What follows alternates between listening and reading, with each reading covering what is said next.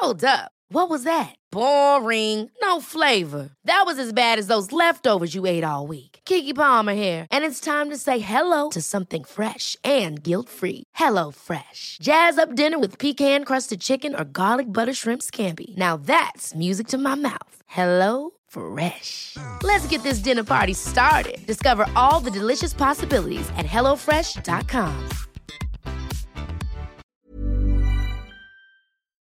Hola a todos, soy Ana, estoy aquí editando este episodio y no he podido contener la tentación de grabaros esta nota de audio para pediros mis más sinceras disculpas por el audio de este capítulo. Ya sabéis que normalmente nosotras grabamos cara a cara con un equipo de podcasting específico, pero decidimos hacer esta prueba online porque queremos empezar a entrevistar a compañeros de forma virtual. Eh, no nos dimos cuenta de que Ana, al llevar los cascos inalámbricos puestos, eh, bueno, pues su voz se entrecorta y el audio deja bastante que desear. Así que lo dicho, estáis a tiempo de no escucharlo, aunque también os digo que mejora conforme avanza el episodio. Eh, felices fiestas y ya os avisamos que esto no va a volver a pasar. Un fuerte abrazo a todos. Hola. Estás escuchando De piel a cabeza.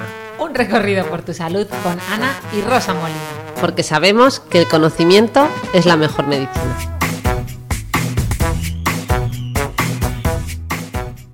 Bueno, bueno, bueno, bienvenidos un viernes más a De piel a cabeza. Hola Rosa. Hola Ana, hoy innovando, ¿verdad? Hoy innovamos.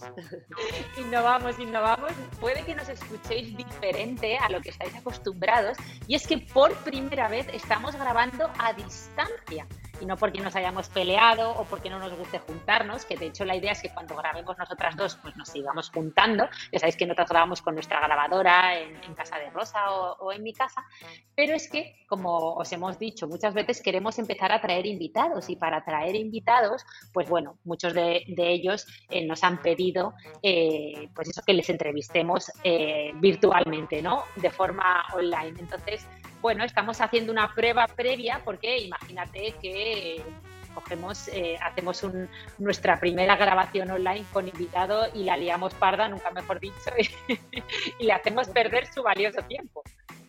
Efectivamente. Así que bueno, a ver si nos sale bien. totalmente, porque bueno, vamos a, como habréis visto en el título del episodio, vamos a hablar de somatizar, de eh, seguro que todos habéis escuchado esa frase de estás somatizando, ¿no? Eh, o los médicos, yo muchas veces eh, lo he dicho en la puerta de urgencias, aquello de, bueno, llama a psiquiatría que no tiene nada, es psicológico, ¿no? Todo lo que, o, decirle al paciente, no le pasa nada, si no le pasa nada, todo, lo, todo es psicológico Entonces, de hecho, esta es justo la frase con la que tú, Rosa, empiezas tu libro, ¿no? Eh, una, una mente con mucho cuerpo. Entonces, cuéntanos, ¿qué es esto de somatizar? Sí, pues eh, efectivamente, eh, me alegro que recalques ese punto, ¿verdad? Porque le restamos importancia a nuestras molestias físicas cuando son de origen psíquico como si no tuvieran valor o no tuvieran la, la importancia o la atención que requieren, ¿no? Y lo que hacemos es empeorar las cosas. Estos síntomas pues se tendrá que abordar adecuadamente y, será importante además que lo reconozcamos como tal y que reconozcamos que al final nuestro, nuestra mente, nuestra psique, nuestras preocupaciones, nuestros miedos, nuestra ansiedad se manifiesta a través de nuestro cuerpo. Fíjate eh, que justo el otro día hice un directo con Silvia Gómez Senén para hablar de, microbiota y del eje intestino-cerebro, ¿no? y cómo nuestro sistema eh, pues digestivo, nuestro sistema endocrino, el inmunológico y nuestro sistema nervioso están tan, tan íntimamente conectados que resulta muchas veces diferenciarlos, ¿no? Eh, y en concreto, pues con eh, la relación entre el cerebro y ese, y ese segundo cerebro, que le llaman el intestino, aunque está ahí debatido sobre si es el segundo o es la piel, ¿verdad? Porque tú, Ana, también dices que hemos hablado tú y yo ya de que la piel es el segundo o el tercer cerebro. Los distintos órganos están intentando llevar la importancia ¿verdad? Pero lo cierto es que a lo mejor es todo un cerebro y que, esa comunicación que existe entre nuestro cerebro, por ejemplo, y nuestros intestinos eh, es bidireccional, la comunicación que existe entre ellos es bidireccional, ¿verdad? Del intestino a nuestro cerebro y del cerebro al intestino, que normalmente la gente pensaría, ¿verdad?, que es solo en una sola dirección, pero no, es en las dos, a través de vías descendentes, que serían aquellas, ¿verdad?, que van como de nuestro cerebro al intestino, así como por vías aferentes, las que van de nuestras vísceras hasta nuestro cerebro, en este caso fundamentalmente a través del nervio vago, ¿vale? Y esta, Totalmente.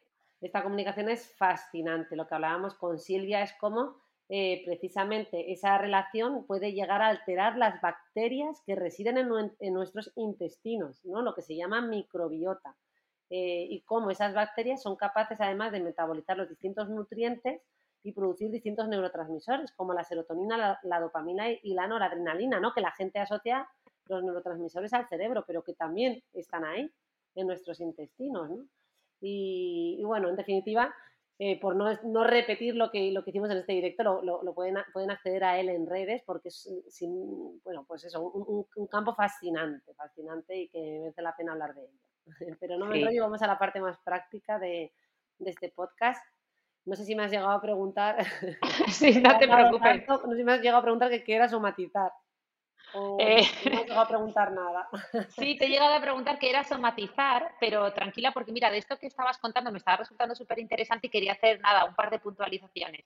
Efectivamente, nosotros también hace poco en el Congreso Nacional de Dermatología estuvimos hablando del eje intestino-piel, o sea que que todos hablamos de esas comunicaciones bidireccionales entre órganos según nos interese, ¿no? Entonces, al final, lo que está claro es que eh, el cuerpo es todo uno, tú nos haces mucho hincapié en esto. Eh, a mí esto de hablar de, efectivamente, empezaron a hablar, empezaron hablando de la mente, luego del segundo cerebro que era el intestino, muchas veces nosotros hablamos del tercer cerebro que es la piel, pero efectivamente yo creo que lo que hay es un solo eh, organismo que funciona como un todo, ¿no? Es cierto que esto del cerebro, la mente, se está poniendo muy de moda y nos gusta mucho ponerle ese prefijo psico o neuro a todo. De hecho, ya lo hemos hablado alguna vez. Ahora, por ejemplo, también hay psico o neurocosmética eh, y al final yo creo que como sigamos diciendo eh, psico algo, pues eh, va, ¿no? ¿verdad? va a terminar habiendo hasta psico sentadilla.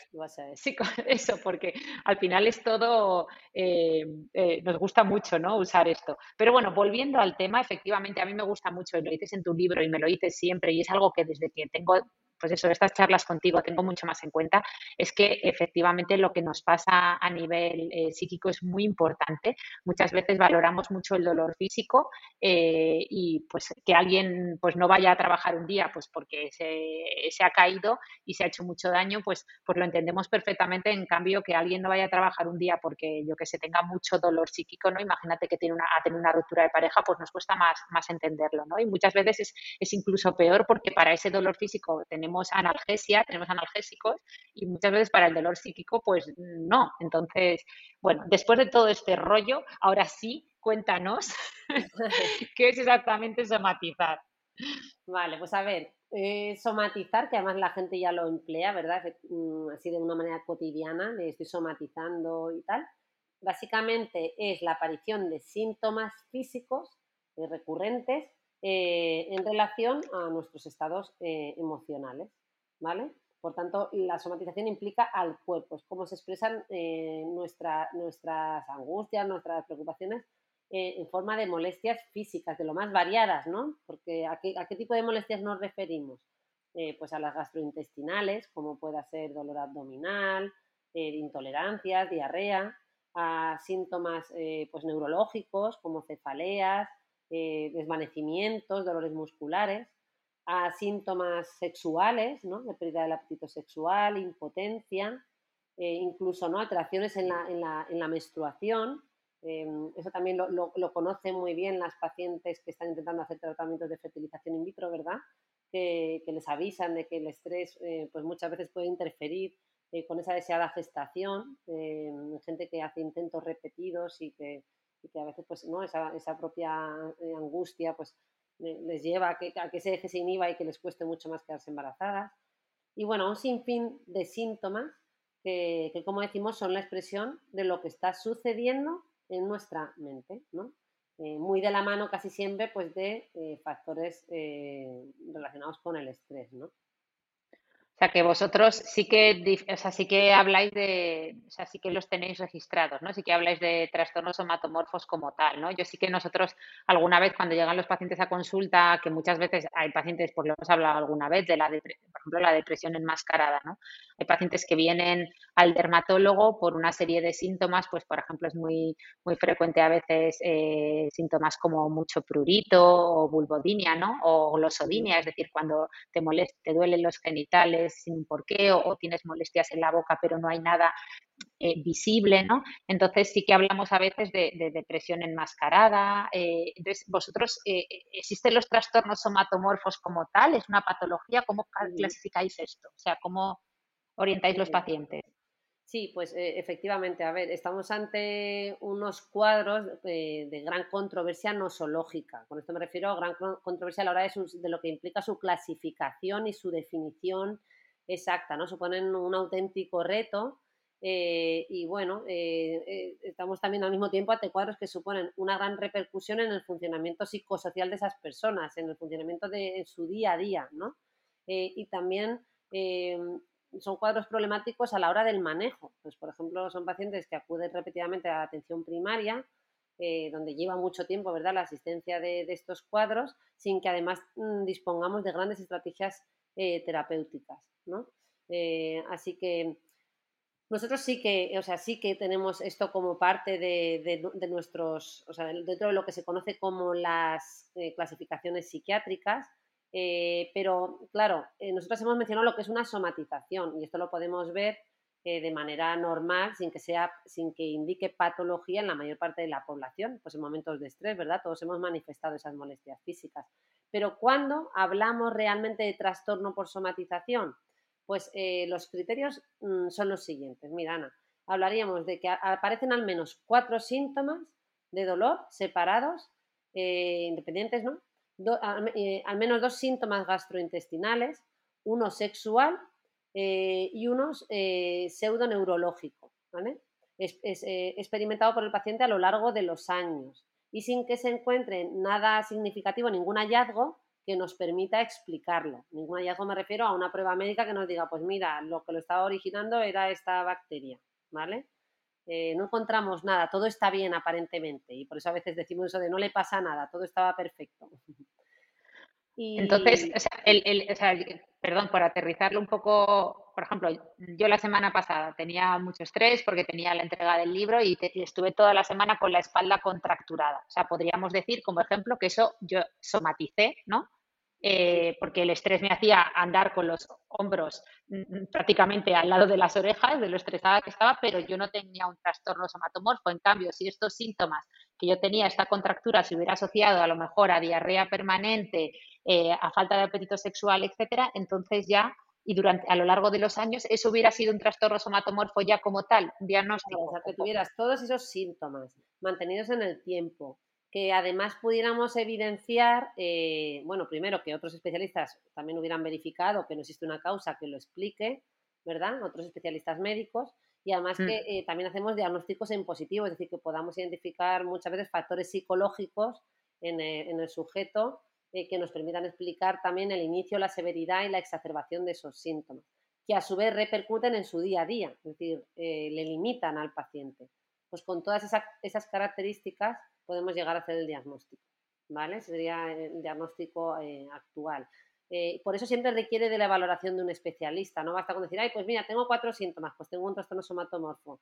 Eh, bueno, pues tenemos que explorar también más factores, ¿no? Pues que puedan tener que ver con, con, rasgos de personalidad, con afrontamiento, con capacidades adaptativas, en fin, que no solo es un tema de criterios, ¿verdad? Tiene que haber también un poquito de apoyo en positivo en cuanto a a, lo que nos estamos encontrando. Imagínate, te voy a poner un ejemplo típico, alguien con 70 años que nunca ha pasado por una consulta psiquiátrica, aparentemente todo ha funcionado bien y de repente sí que empieza así como con síntomas varios, ¿no?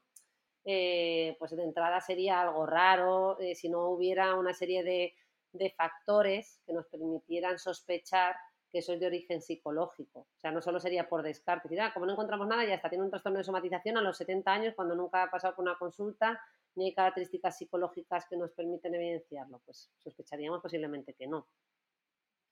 Pero a mí me parece, me parece bastante difícil, ¿no? O sea, quiere decir que cómo, cómo diferencias eso de, yo qué sé, de un paciente hipocondríaco o de una depresión. Bueno, dirás, bueno, pues, pues dedicándote a la psiquiatría toda tu vida, pero, pero me refiero que es muy común este, este, claro, este luego a priori. diferencias con la hipocondría, ¿eh? porque son cuadros distintos. Eh, si quieres lo vemos luego. Vale, pero entonces, o sea, ¿el, trastorno es somatomorfo? O sea, es, mm, mm, ¿tiene que ser súper común o, no? Es decir, mucha no, gente... No, no, es, no es súper común. No, no, no, porque hemos dicho que, que somatizar claro. es un o sea, podemos hacerlo todos en distintas etapas sin que ello nos genere una gran disfunción en nuestro día a día y sin tener todo tipo de síntomas al mismo tiempo durante, ¿no? O sea, estamos, repito, son al menos cuatro de estos síntomas que hemos mencionado mantenidos en el tiempo, ¿no?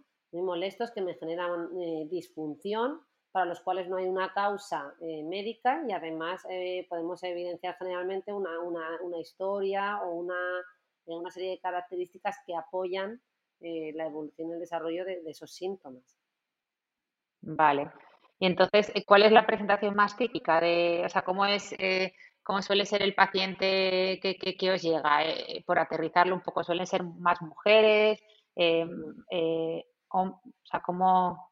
Pues mira, eh, la verdad que es un trastorno que mm, actualmente tiene una prevalencia mayor en mujeres y generalmente inicia en edad media, entre los 30 y los 40 años, son las estadísticas así, más, los, datos más frecuentes ¿no? Este, en este rango de edad. Y el inicio también más típico pues suele ser con, molestias de tipo dolores de cabeza, de espalda, síntomas gastrointestinales eh, y bueno, pues eso, asociados a, a los otros que hemos mencionado, ¿no? Eh, por ejemplo, los sexuales. El, tema con estos cuadros también es que raramente son vistos primero por un especialista de salud mental y tardan bastante en llegar a las consultas de, salud mental. Por un lado uno dice, bueno, normal, ¿verdad? Porque hay que descartar que estos síntomas no se deban a otra patología, porque es el primer paso, eso hasta ahí, eh, estamos bien. El problema es cuando tardan, tardan demasiado en llegar. Em, así que, bueno, yo creo que, una vez hecho el despistaje, nunca está de más, ¿verdad?, que se entre en contacto con los servicios de, salud mental para que podamos. Eh, es que casi sería un criterio ya de diagnóstico, ¿no? Por eso yo creo que forma parte del perfil típico de estos pacientes que han ido consultando con muchos especialistas porque han tenido muchos síntomas, ¿no? Han ido somatizando, entre comillas, en diferentes órganos, ¿no? Podríamos decir. Eh, hasta que ya al final alguien pone todo eso, sobre todo el médico de familia, entiendo, pone todo eso en común, con perspectiva eh, de que ha estado consultando eh, con el endocrino, que, con el dermatólogo, y que todos le han dicho, bueno, pues no, no tiene usted nada, entre comillas, y, eso ya forma parte ¿no? del perfil de, esos pacientes, ¿no? Claro, claro, ese todo es histórico, pues al final todo suma, ¿verdad? Nosotros somos muy exigentes en la historia clínica que hacemos y recogemos muchísimos datos eh, y, bueno, pues datos aislados que a lo mejor no tienen importancia o sí la tienen, pero ahí los tenemos, ¿no? Y este podría ser uno de ellos. puede ser que luego no lo sea, pero ya es un factor más, ¿no? Eh, para apoyar. ¿Y, y, por, qué, porque unas personas somatizan más que otras? Porque, pues eso, hay gente que, que efectivamente en, o sea, a ver, en general todos cuando estamos muy, muy nerviosos, pues a todos mm, se nos suelta, con perdón, el estómago, tenemos diarrea o tenemos síntomas gastrointestinales, pero ¿por qué hay gente, hay alguna explicación psicológica de por qué hay personas que realmente lo llevan tanto al cuerpo más que otras, ¿no? Porque realmente hay gente que lo lleva mucho más al cuerpo, más allá de lo que es más común, ¿no? Como las contracturas, eh, los síntomas gastrointestinales, pero, pero en otros órganos eh, pues a ver, eh, eh, es difícil, ¿eh? porque tampoco tenemos un perfil, repito, súper exacto. Es, es, un campo de los más complejos que nos toca abordar en salud mental, pero algunos datos de los estudios de investigación que hay apuntan a que, mira, por un lado, desde un punto de vista de una perspectiva más psicodinámica, eh, pues parece que, esta forma de, manifestar nuestras emociones es una, un, como un mecanismo de defensa, ¿no? Frente a, afectos dolorosos e intensos. Entonces, dentro de todos los mecanismos de defensa que hay, pues sería gente que tiende más a utilizar esta vía, pues bien porque le cueste más verbalizar sus emociones, ¿no? Eh, porque le cueste más regularse y le cueste más manejar esa ansiedad. Al final, cuando no somos capaces de manejarla, es más fácil que se exprese a través del cuerpo, ¿no? Em, es una forma al final de evitar o disminuir la intensidad de nuestras emociones. Es como que se nos escapa, es como si la energía saliera a través de nuestro cuerpo, ¿verdad? Cuando no somos capaces de procesarla. De ahí que cuando eh, tenemos eh, reacciones de estrés muy, muy, muy, muy, exageradas, con mucho miedo, nos quedamos como bloqueados, ¿verdad? Eh, tú imagínate hasta qué punto llega esto, que, hay gente que puede llegar a tener hasta una crisis convulsiva o un desmayo, ¿no? y, síntomas muy, muy, muy, muy llamativos. Aquí, cuando son síntomas neurológicos, hablamos, cuando hay un predominio de, de, síntomas neurológicos, nos referimos más a cuadros conversivos. Pero en cualquier caso, también es una expresión a través del cuerpo, ¿vale? Otra, eh, los estudios también apuntan a esto que he comentado, ¿no? A esa dificultad, o sea, que parece que se da con más frecuencia en aquellos sujetos que tienden a la alexitimia. La alexitimia sería una dificultad para verbalizar nuestras emociones. Eh, pero bueno, no es una relación causa-efecto, es decir, no todos los pacientes que tienen esta dificultad van a, tener necesariamente un trastorno de somatización, ni mucho menos, pero esto es hacia lo que apuntan los, estudios científicos. Vale. ¿Y, cómo lo abordáis en, consulta? Cuando ya o sea, ambas cosas, si te parece, es decir, tanto los pacientes que tienden a, somatizar, a llevar todo al cuerpo, pero no los diagnosticáis de ese trastorno como tal, simplemente veis que tienen una tendencia eh, como tal, y, luego los pacientes que realmente ya tienen un diagnóstico de, trastorno, como era somatomorfo o por somatización, ¿no? Y cómo lo, cómo, qué, qué, opciones tiene para, para tratarlo. ¿Hay que coordinarse con otros especialistas, entiendo, o mm. cómo...? Pues eh, bueno, desde luego es muy importante la coordinación con atención primaria, que es el principal eh, referente o el que más nos remite eh, a estos pacientes, y por supuesto con el resto de, especialidades. hay, que, hay, que, tratarlo con cuidado, ¿verdad? primero siempre haciendo un buen despistaje orgánico, asegurándonos bien de que no hay una causa médica que, que esté justificando estos síntomas. ahí pediremos también nosotros las pruebas y los test eh, correspondientes que se puedan pedir por nuestra parte, eh, es decir, desde pues, salud mental a lo mejor podemos pedir analíticas o pruebas de neuroimagen, de ver cómo está ese cerebro, que no haya nada ahí ¿no? que lo esté eh, justificando.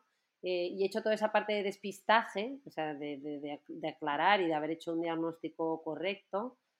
bueno, primero también evitar ese tipo de frases de no, no, le pasa nada y de restar importancia, sino que más bien validar ese sufrimiento, ese malestar que tiene el paciente. Eso ya hace mucho, ¿verdad? Acompañar en ese proceso de aceptación, pues oye, esto es lo que está pasando en mi cuerpo y es la expresión eh, de mi mente y, oye, es importante saberlo y, no me tiene que generar eh, ningún malestar, es igual de válido, ¿verdad? Eh, es como si fuera una herida en nuestro cerebro que se está manifestando ahí, entonces acompañarle en ese proceso de aceptación, evitar la confrontación directa, así decir, lo que hay que hacer es apoyar, hacer un, un apoyo empático a ese malestar y a ese dolor y la idea no es tanto eh, conseguir que estos síntomas desaparezcan por completo a veces, eh, sino que eh, digamos que el, foco de, la intervención va a ser mejorar el funcionamiento y las estrategias de afrontamiento frente a esos síntomas, ¿no? Em, porque si ponemos solo el foco, ¿verdad?, en, que esto desaparezca de la noche a la mañana, siguiendo lo que sería un modelo médico tradicional, de me dan una pastilla y se me quita, pues va a ser más difícil. Generalmente son procesos además más largos, ¿verdad? Eh, que requieren como todo un proceso de elaboración y de digestión y de aprendizaje. Em, y bueno, siempre hay que evitar también intervenciones innecesarias porque hay que recordar que a veces estos pacientes han pasado por múltiples consultas eh, y por la insistencia o las características de esos síntomas terminan a veces, más de uno puede haber terminado en quirófano, ¿no? O con múltiples medicaciones. Eh, y esto será contraproducente, claro. Em, así que, bueno, fundamentalmente eso, ya más a nivel de gente que no tenga un trastorno como tal, sino que forme, una, parte de su forma de experimentar la ansiedad y el malestar, eh, pero sin que llegue a ser patológico, eh, pues siempre hacer esa parte de educación emocional de la que tanto hemos hablado en este podcast, de aprender a regularnos emocionalmente, de tener buenas estrategias y, y trabajar esas capacidades adaptativas ¿no? ante la dificultad, ante el estrés.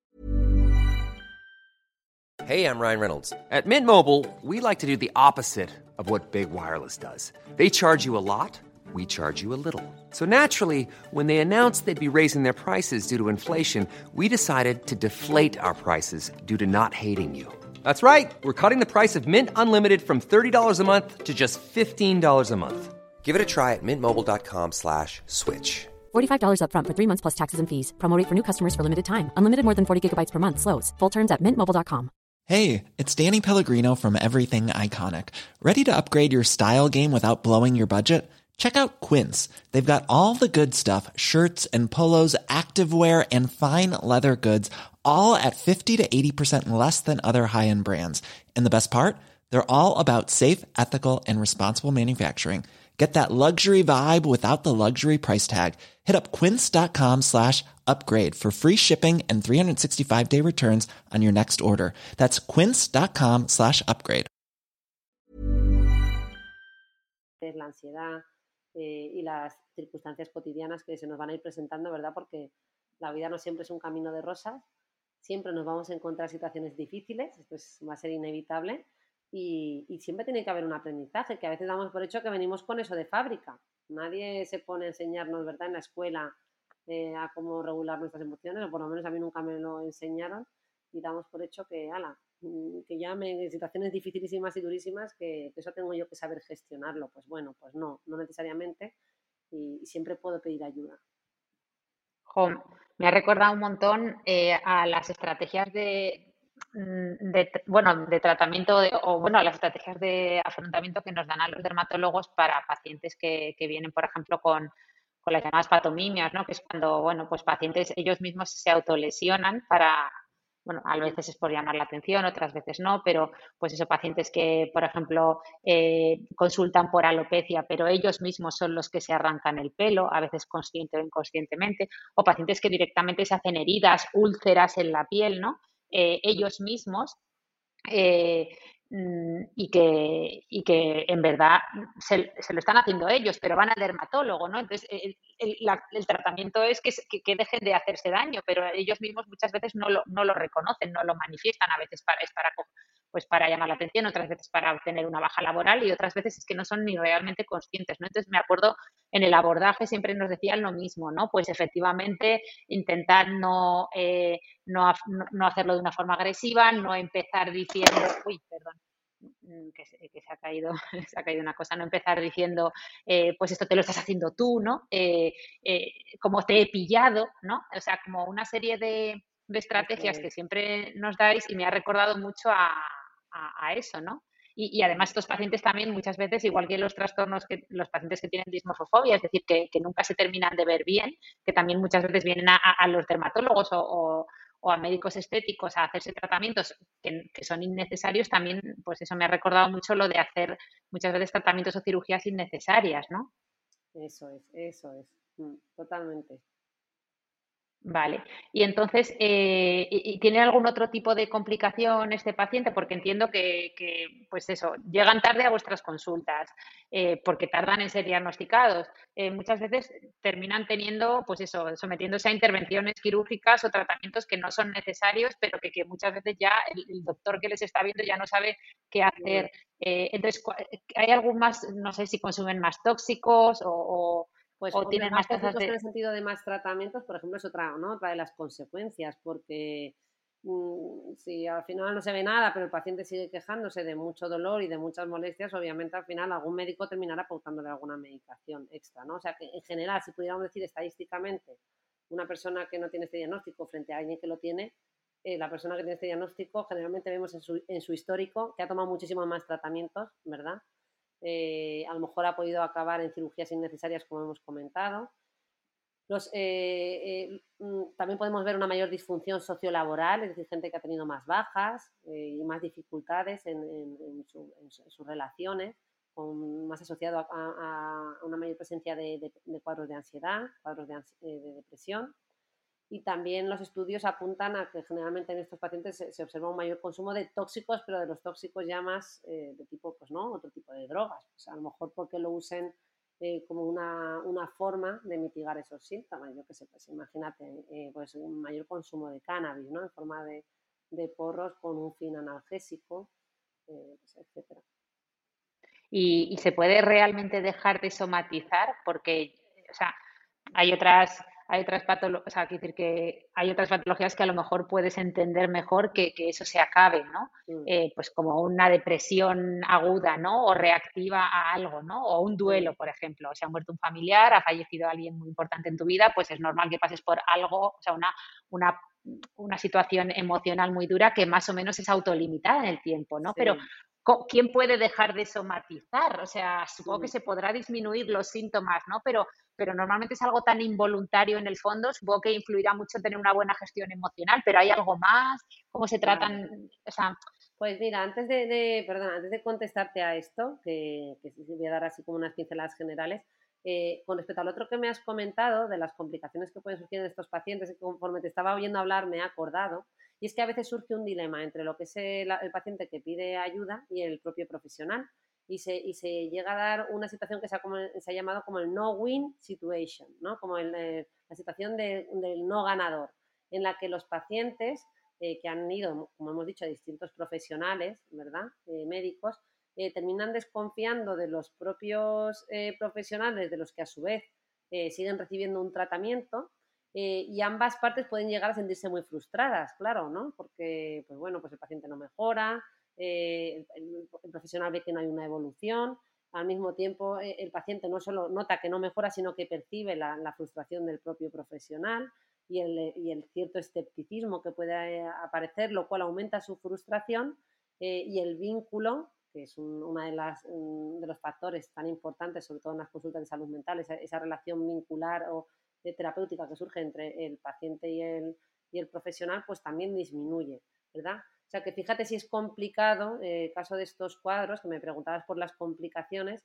que podemos llegar un poquito a perder la confianza de ese paciente y al final el, ¿no?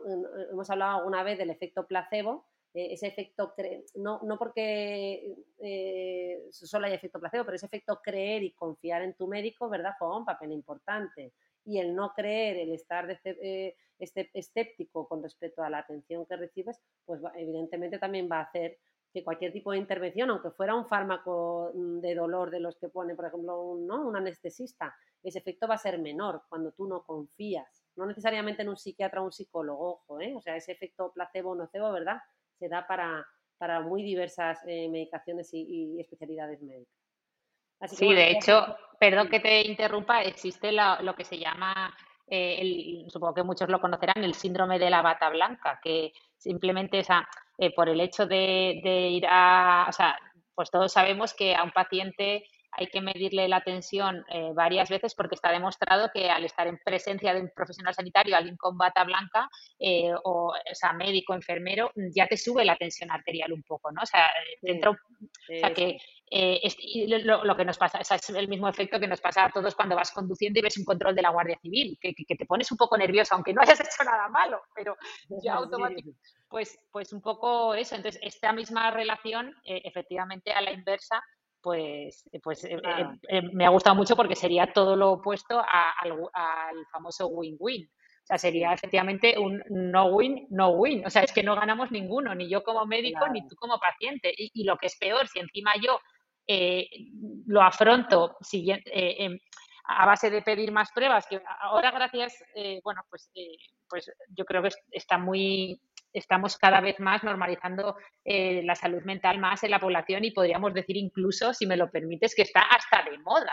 Eh, hablar ya con, eh, de salud mental, incluso hablar con tus pacientes, ¿no? De, oye, esto puede ser algo mental, algo psicológico, pero antiguamente esto costaba mucho, ¿eh? O sea, y tú mismo como, como médico tenías miedo de ese afrontamiento, de, porque tú ya llegaba un momento que tú te dabas cuenta como profesional sanitario que eso era eh, que no era un problema de la piel como tal, ¿no? bueno, pero también querías... llegamos a cierto cambio, entender un poquito más esto, porque de hecho algunos autores defienden que, que la prevalencia de, mm, son una mayor prevalencia de la tendencia a esta somatización eh, tiene que ver con una mayor aceptación por parte de la sociedad de todo lo que sea físico, ¿no? O sea, está mejor visto eh, la causa física, decir, que me duela la tripa por una úlcera, está mejor visto que me duela por, que, me duela por estrés, ¿no? Eh, porque no, no, soy capaz de gestionar mi estrés. Eh, así que bueno, si evolucionamos hacia una aceptación, pues igual hay una, una, una, modificación de, la expresividad ¿no? de, todos estos cuadros. No lo sé, es, es, muy complejo, es un campo difícil, sin duda. Sí, pero bueno, volviendo a la pregunta. Volviendo a la pregunta, venga, ¿qué, podemos hacer? ¿no? O sea, eh, no, si se puede dejar de somatizar en algún momento, o sea, realmente se puede. o sea, que lo que sería un trastorno por somatización, yo creo que no tenemos que poner el foco en que dejar, en que eso desaparezca, eh, pero ah. lo que sí que podemos hacer, como siempre, es dar una serie de pautas, porque, claro, a ver, la primera recomendación va a ser acudir a un profesional. Aquí, un trastorno de somatización, no podemos dar aquí cuatro tips o cuatro consejos, eh, no sería producente y, además eh, es que no lo hay. Estamos hablando de algo muy complejo que está ¿no? relacionado con nuestras emociones más profundas, con nuestra forma de, procesar, que requieren una intervención de un profesional. pero siempre se pueden dar como ciertos, ciertas pinceladas genéricas, ¿verdad? Eh, que nos pueden ayudar en, ya en el aspecto más, más, repito, más general, ¿no? Eh, bueno, un, primer paso es reconocer que, o tener esta información, eh, otro es reconocer que esto, que eso, que puede ocurrir, que existe esta, esta relación, em, aprender a, afrontar este tipo de, síntomas, adoptar estilos de vida saludable, de los que tanto hemos hablado, reducir de una manera muy importante el estrés, ¿no? Eh, que es uno, sabemos, eh, de los hábitos de vida saludable, reducir el estrés es uno de ellos, pero es que yo quería hacer especial hincapié en este. Aceptar que esto nos está ocurriendo, no, no, no, no, no entrar en negación y, sino que, la aceptación forma un, parte de ese proceso de, elaboración y de, mejora. Trabajar nuestro mundo interior un poquito más para buscar, buscar ese bienestar de, equilibrio interno y, bueno, y acudir, repito, a un, profesional cuando, cuando ya estemos hablando de síntomas mayores que nos generen eh, mucha disfunción, eh, pues porque allí pues tenemos recursos, ¿verdad?, para intervenir desde el punto de vista más de la psicoterapia, que, que las terapias que han mostrado más evidencia y que más se están utilizando fundamentalmente es la cognitivo-conductual, o por lo menos la que más se utiliza en, en los dispositivos de la, de la seguridad social. Eh, y también eh, en algunos casos pues recurrimos a, apoyo farmacológico, ¿no? Aquellos que, lo requieran, pues puede ser que tengamos que utilizar antidepresivos y ansiolíticos que ayuden eh, a este proceso de recuperación, pero esto va a depender también de, cada caso. Aprovecho para recordar a nuestros escuchantes que tenemos dos episodios del podcast hablando de estrés. El episodio número 10, que se llama El estrés, una pandemia silenciosa y socialmente aceptada, y una segunda parte eh, de estrés donde además abordamos la ansiedad. Vale, perfecto. Pues, eh, y, bueno, lo primero, o sea, quería terminar preguntándote, o sea, volviendo al principio cuando me dijiste, luego hablaremos de la hipocondría o de otros trastornos similares, pero eh, aunque creo que ya lo has comentado, pero sí que muchas, o sea, ¿cuáles son los, los sitios donde más somatizamos? O sea, ¿cuáles son los síntomas más típicos de, una persona que esté somatizando, ya no con trastornos somatomorfos, sino en general? Supongo que serán gastrointestinales, musculares, la piel, ¿no? los... Justo, ¿no? Sobre todo los bueno, sí, los gastrointestinales, los, de la piel, eso, justo los que no habíamos mencionado, pero también eh, los sexuales, y los, y los de nuestro sistema nervioso, ¿no? De cefaleas, mareos, malestar general. Perfecto. Vale, y entonces cuéntanos, cuéntanos cómo diferenciarlo de otros trastornos similares, ¿no? O de, eh, Pues mira, bueno, yo me había notado aquí, Ana, eh, que además eh, justo tiene que ver con la hipocondría que has mencionado al principio, un chiste un poco malo, pero así rompemos con esta parte un poco más densa. Que le hice, le hice un, vamos a decir un amigo a otro, dice, el médico dice que lo que te pasa es que eres hipocondríaco. Eh, y le contesta, dice, ¿ves? Y tú diciendo que no tenía nada. es malillo, es malillo, pero bueno. Sí, es malillo, es malillo. Yo me río por no llorar, pero, pero bueno, como... Eh, ¿Y qué? Y qué y, Nada, bueno, entonces nos vamos a ver. ¿Qué cuadros eh, están en esta interfaz, verdad? hemos mencionado el el trastorno por somatización. Eh, hemos mencionado el trastorno por conversión, que es muy parecido, pero aquí la característica principal es que hay una predominancia de síntomas neurológicos, ¿vale? Para los que no se encuentra causa, como en el anterior. pero los síntomas para eso serán, pues, por ejemplo, una ceguera repentina, ¿no? Imagínate, o sea, perder la visión por completo, solo fruto, ¿verdad?, de, nuestra psique. fíjate a dónde podemos llegar, ¿no? Tener una convulsión, eh, tener una parálisis de los miembros o sentir una anestesia total de no percibir sensaciones de lo que nos están tocando. ¿Vale? Sí, las parestesias, ¿no? Eso es.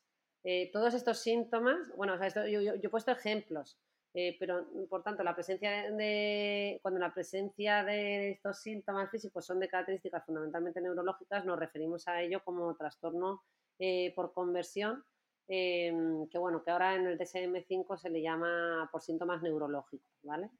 Em, de hecho, hay, un, síntoma que, bueno, no se da en todos los pacientes, de hecho, se da un, un porcentaje eh, pequeño, pero es, un, es algo histórico que siempre comentamos, eh, que es lo que se conoce como la belle indifference eh, o la bella indiferencia, no sé si lo habías oído. Ah, es lo de la cara de póker, ¿no? ¿O no? ah, no, eso es de la indiferencia se refiere a una actitud eh, de relativa despreocupación hacia estos síntomas presentados, eh, que no es patognomónico, o sea, no es eh, indicativo de, de, estos cuadros, pero que, repito, se puede dar y que es muy llamativo, ¿no? Es decir, alguien ha tenido una ceguera y, claro, tener una ceguera así tan repentina, pues nos llamaría, ¿no? Sería una cosa como muy, muy angustiante. Sin embargo, hay como cierta disociación en la vivencia y en el relato de estos síntomas. Entonces, por eso se llama bella indiferencia. Es como, bueno, pues eh, fíjate lo que me ha pasado, he perdido la visión, ¿no? Claro, nosotros cuando, cuando vemos estos pacientes que se autolesionan, eh, muchas veces vemos esa cara de póker eh, o, indiferencia ante lo que está sucediendo, ¿no? Tú le estás viendo con una úlcera horrorosa en la piel y sin embargo no le ves preocupado.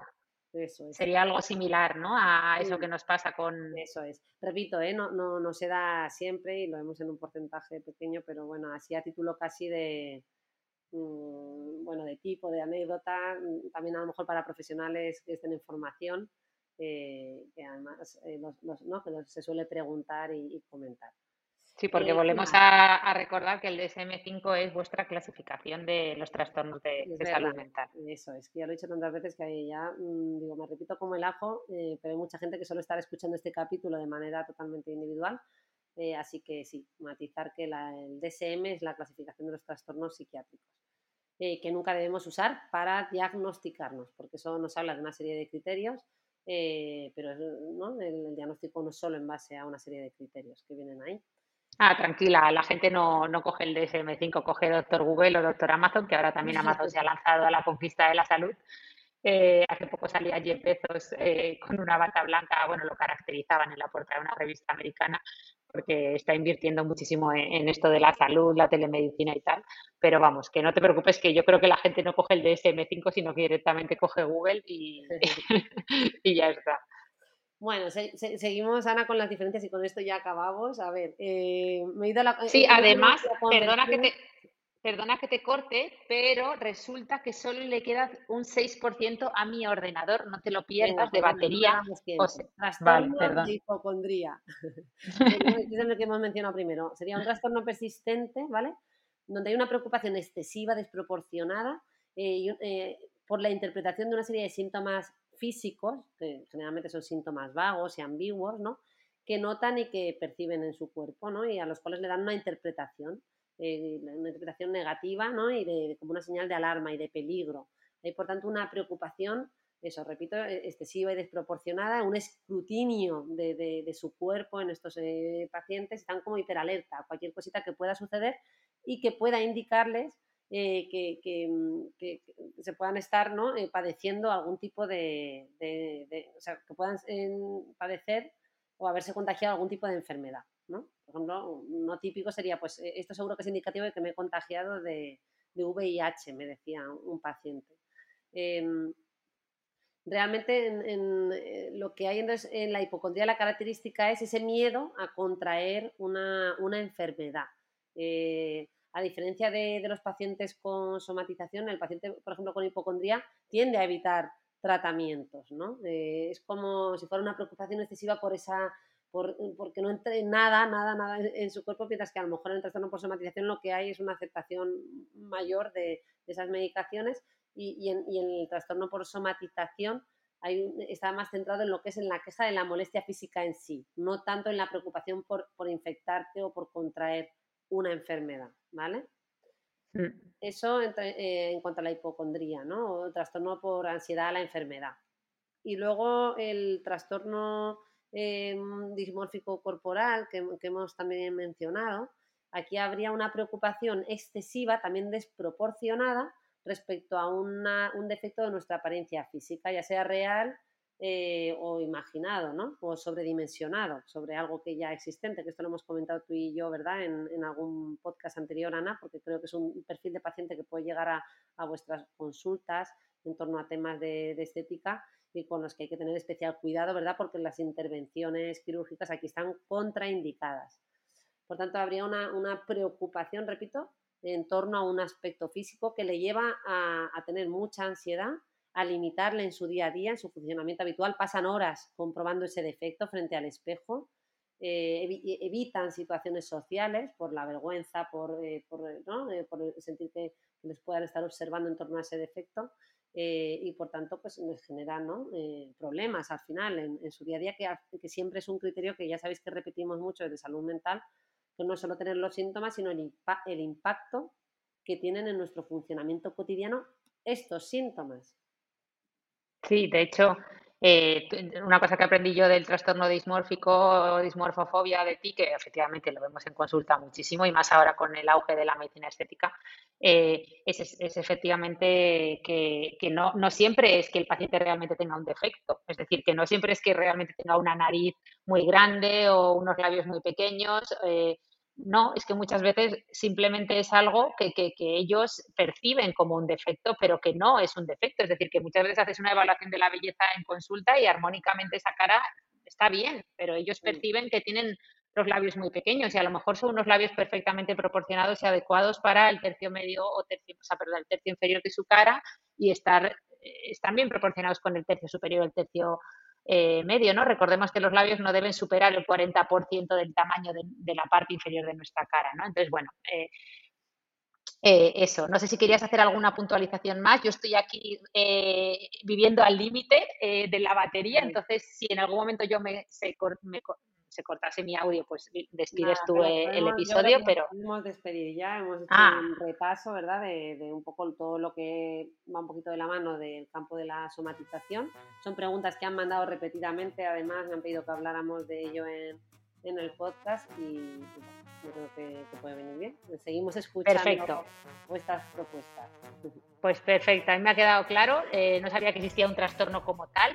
eh, sabía lo que era somatizar, como todo el mundo que tiene una idea vaga de lo que es somatizar, pero me ha gustado mucho entender la diferencia con sufrir un trastorno o eh, por somatización como tal, qué criterios hay, qué, se qué- qué síntomas son, cómo se tienen que, que alargar en el tiempo, etcétera. O sea que, que- que me llevo ese aprendizaje. Y, nada, muchas gracias y seguimos hablando que, por cierto, eh, hay una cosa que has dicho antes de que, de- sobre que la terapia más efectiva era la cognitivo-conductual y te reto a que en uno de los siguientes episodios hablemos de tipos de terapia, porque yo me lío un montón, que si terapia gestal, que si terapia, que si PNL, que si terapia mm, cognitivo-conductual, o sea, como que hagamos un repaso de todas las terapias que existen en salud mental, ¿no? Para hacer como un, diccionario. Para, vale, perfecto. Pues venga, un besito. A ver este abrazo experimento que te ha vuestros comentarios, vuestras estrellitas que nos ayudan tanto. Y, Eso, y nos- perdonad si ha quedado hoy un poquito diferente, no nos estamos viendo ni siquiera, estamos eh, grabando a través de internet sin vernos la cara, sin vernos a- ni siquiera por Zoom o vídeo, o sea que es un poco novedoso este formato para nosotras, pero queríamos que fuera así para poder hacerlo con nuestros invitados, así que, que nada, que muchas gracias si habéis llegado hasta el final, nos vemos el próximo viernes y esperamos que estéis teniendo una super Navidad. Hasta luego, adiós. Adiós, adiós.